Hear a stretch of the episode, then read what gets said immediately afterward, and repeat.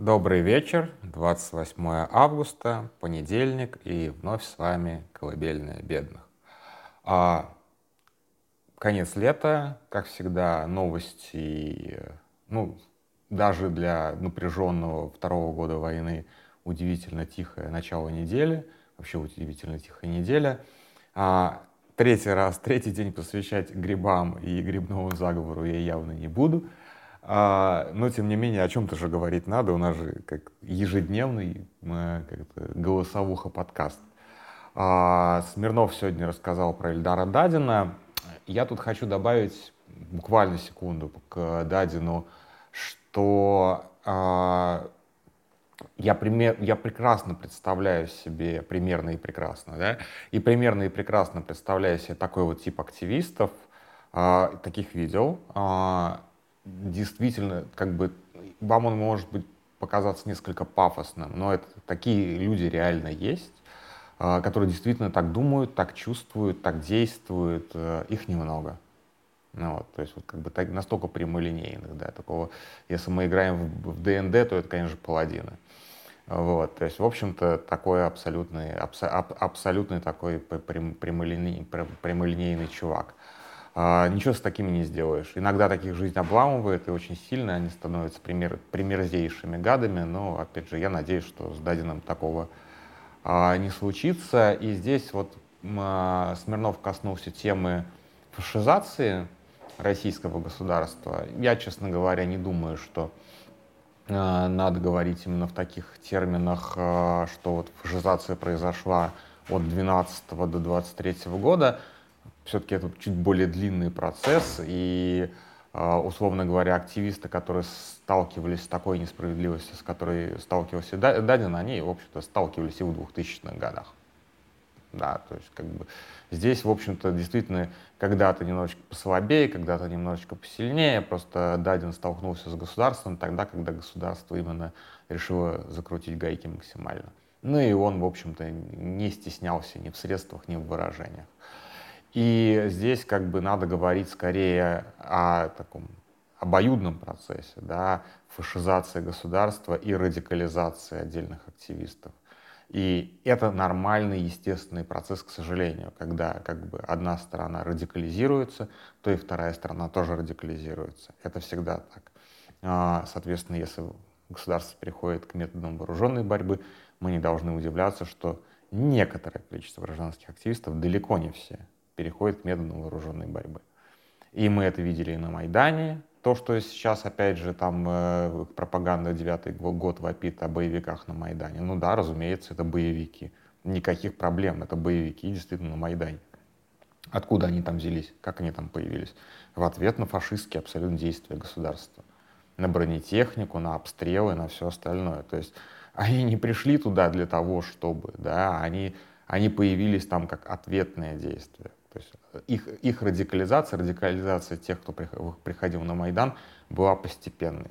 Не, не, нельзя сказать, что вот как бы раз, и вот ниоткуда появилось несколько сотен боевиков. Нет, это те люди, которые приходили с плакатиками, с лозунгами, а потом начали одевать на себя, надевать, простите, на себя защиту, а потом э, начали делать, э, смешивать коктейли и так далее, и так далее. Все это было постепенно. Поэтому, когда пропаганда говорит о боевиках на Майдане, да, там были боевики. Только эти боевики, это были обычные мирные протестующие, которых, что называется, жизнь заставила. Когда по тебе бронетранспортером ездят, в общем-то, не, не, такие, не такие фокусы будешь придумывать и выделывать. Все как бы... А, причинно-следственная связь тут очевидна.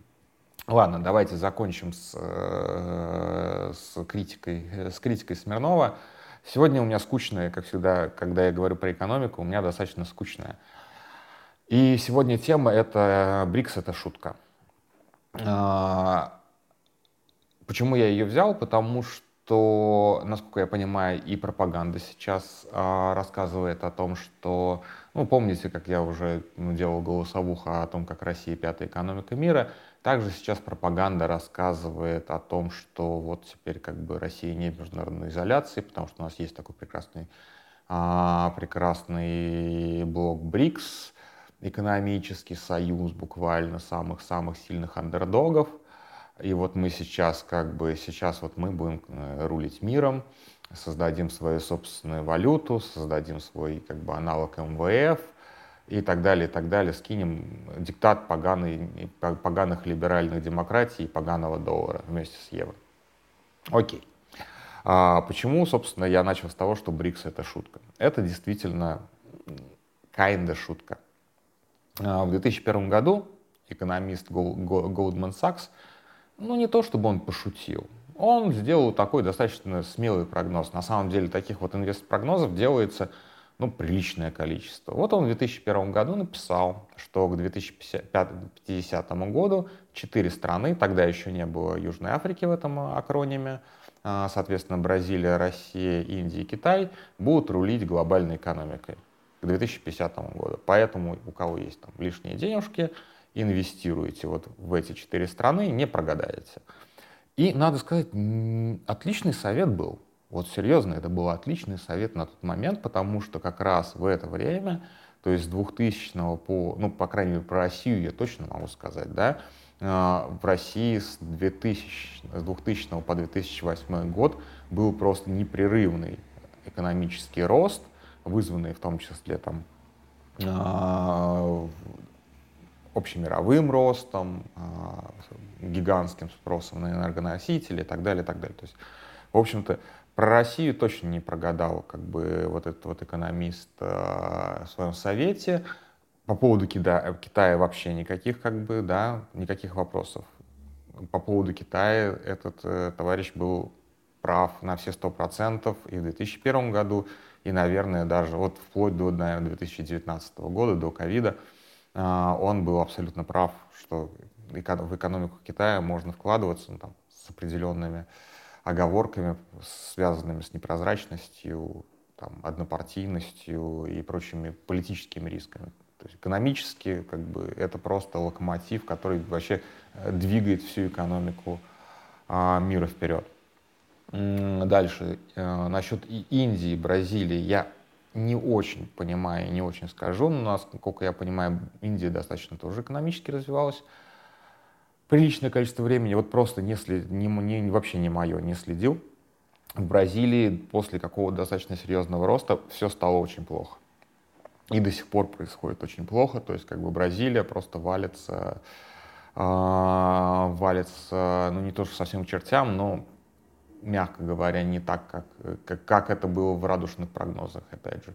Ну и про Южную Африку тоже вот и чисто экономически, да, это серьезная страна для своего континента, безусловно, самая богатая страна для своего континента, при этом дико коррумпированная, а, дико недоразвитая, опять же, для, как бы, для своего потенциала и так далее, и так далее, и так далее. Общий вывод, который можно сделать, из, ну, про Россию вообще мы сейчас не будем, да, после, 2008, после вот хайпа 2008 года, потом некоторые еще там отскок до 2013 после, после Крыма, Донбасса и тем более сейчас говорить всерьез об экономике России, ну, как-то не приходится. А, Чувак пошутил, пошутил удачно, да, как бы люди, которые прислушались к его совету, действительно стали богаче. А, но прислушались не только инвесторы. И в какой-то момент а, люди, которые, как бы страны, чиновники страны, которые, которые были упомянуты, я так думаю, что как бы эта идея в первую очередь зашла в Кремле, что а давайте действительно, как бы, а давайте вот как бы есть такой классный акроним, аббревиатура, давайте соберемся. Ну вот один раз собрались первый раз там в 2006 году, а, где-то на полях какого-то саммита, потом первая встреча в 2009 году в Екатеринбурге, когда уже, в общем-то, как бы экономический рост России был, мягко говоря, под, под вопросом. А, ну и так далее. Начали регулярно собираться. А, и с тех пор, в общем-то, никакого движения вперед нет, потому что и в 2009 году обсуждали а, единую валюту и отказ от доллара. То есть это сколько лет назад уже? Я так быстро не считаю. Да, 14 лет назад. Вот. А, и совместный вот этот какой-то банк тоже тогда обсуждали. Вот это вот все как бы, как, вот есть такой штамп «А ВОЗ и ныне там». То есть по большому счету кроме обсуждения, ой, а давайте уже наконец-то откажемся от доллара, ой, а давайте уже бросим вы, вы, вызов э, глобальной гегемонии Запада, дальше ничего не идет. Более того, как бы чувак сказал вот этот вот, который придумал БРИКС, а, БРИК, что эти экономики в 2050 году будут рулить а, миром, ну, как бы глобальным, как бы глобальной экономикой. Именно эти страны будут рулить глобальной экономикой. Но вот прошло половина этого срока. А, прогноз сбылся разве что только для Китая. И сейчас, вот как бы, если смотреть на потенциалы, то, наверное, более или менее этот прогноз к 50 году может сбыться для Индии. В какой-то невероятной совершенно, как знаешь, знаете, такой как бы планете розовых пони, как говорит Игорь Иванович Стрелков, может быть, есть какой-то шанс для возрождения России очень маленький. Про Южную Африку и про Бразилию, поскольку мало чего знаю, поэтому как бы говорить не буду. Ну, то есть у России есть микроскопический шанс тоже как бы выйти в мировые лидеры даже из вот этой позиции, которая сейчас. Но с каждым днем войны этот шанс просто вот как бы чуть ли не кратно уменьшается, поэтому давайте всерьез вот как бы херню не обсуждать. Вот, поэтому как бы да, к сожалению, благодаря тому, что а, вот БРИКС — это шутка, потому что когда ты бросаешь вызов либеральным демократиям, ты должен быть, ну, как сказать, не, окей, пускай не либеральная демократия, все-таки Китай, например, не либеральная демократия, но, по крайней мере, ориентированной на рост э, какой-то экономики ну, там, страной. И а, опять же, если говорить о Китае, его рост состоялся в 21 веке, в, начале, в конце 20 начале 21 века. Он же произошел благодаря либеральным демократиям, благодаря тому, что либеральные демократии настаивали на открытости, безбарьерности мировой торговли, э, мировых экономических связей, международного разделения труда и прочее, прочее, прочее, прочее, прочее. То есть как бы Китай воспользовался теми идеями, на которых настаивали вот эти вот самые либеральные демократии, которым теперь типа вот этот вот блок БРИКС должен бросить вызов. Поэтому то есть Китай, Китай, конечно, один из главных э, бенефициаров так называемой глобализации, один из главных э, бенефициаров международного разделения труда, один из главных бенефициаров э, современного мирового порядка, а, и как бы глупо это отрицать. Как бы Россия, вот Россия проиграла. А, в этой, в этой истории Россия, к сожалению, проиграла. То есть Россия, в принципе, ну не то, что она могла занять э, как бы, место Китая, к сожалению, опять же, не, не, не, те, как бы, не те ресурсы, не те потенциалы, но тем не менее Россия могла бы лучше использовать то же самое международное разделение труда, тот же самый как бы э, от, от, открытый рынок и так далее не использовала. Торговала в это время своими энергоресурсами больше ничего не делала. Вот. Э, виной, виной тому, то есть если ты бросаешь вызов международному глобальному порядку, ты должен быть сам как бы, ну, немножечко глобально порядочным. То есть у тебя должно быть так более или менее норм в стране с коррупцией, в смысле, что ее должно быть не очень много. Вот, у тебя должно быть как бы... Потому что коррупция, проблема в коррупции не в том, что кто-то там, как бы, какой-то чиновник разбогател, в том, что, как выразился, эту, э, эту как бы цитату приписывают а, Навальному, и я думаю, что эту фразу он реально говорил, но я, к сожалению, не знаю, подтверждается это или нет, что на каждый украденный рубль приходится 10 проебанных. Конец цитаты. Вот в этом самая большая проблема коррупции на самом деле. А, если, если бы они просто воровали, то, господи, бог бы с ними. Проблема как раз вот в, это, в этом соотношении один, один к десяти. Из-за этого как, как бы экономики не развиваются, из-за этого как бы страны не показывают тех результатов, которые могли бы показывать. Ну, как бы это вот выстрел себе в ногу буквально. Коррупция — это выстрел себе в ногу. Вот. И, соответственно, рулить миром вот из такой вот, как бы рулить миром из параши, честно говоря, вот, ну, не, не очень получается, честно. А, дальше, если говорить о вообще, как бы, почему БРИКС это шутка, да, потому что это же абсолютно случайные страны, которые не объединяются вообще ничем, ни региональным каким-то, ни взаимным каким-то тяготением, ни какой-то общей культурой, ну, кроме того, что практически все эти страны имеют некоторые, эконом... Э, некоторые политические проблемы, скажем так, и склонности к автократии. А, ничего этого, в принципе, этих стран не объединяет. Более того, эти страны иногда враждебны друг другу, да, и если брать основных, как бы, таких вот по населению членов этого блока, Индию и Китай, ну, это буквально, как бы, если не враги, то противники.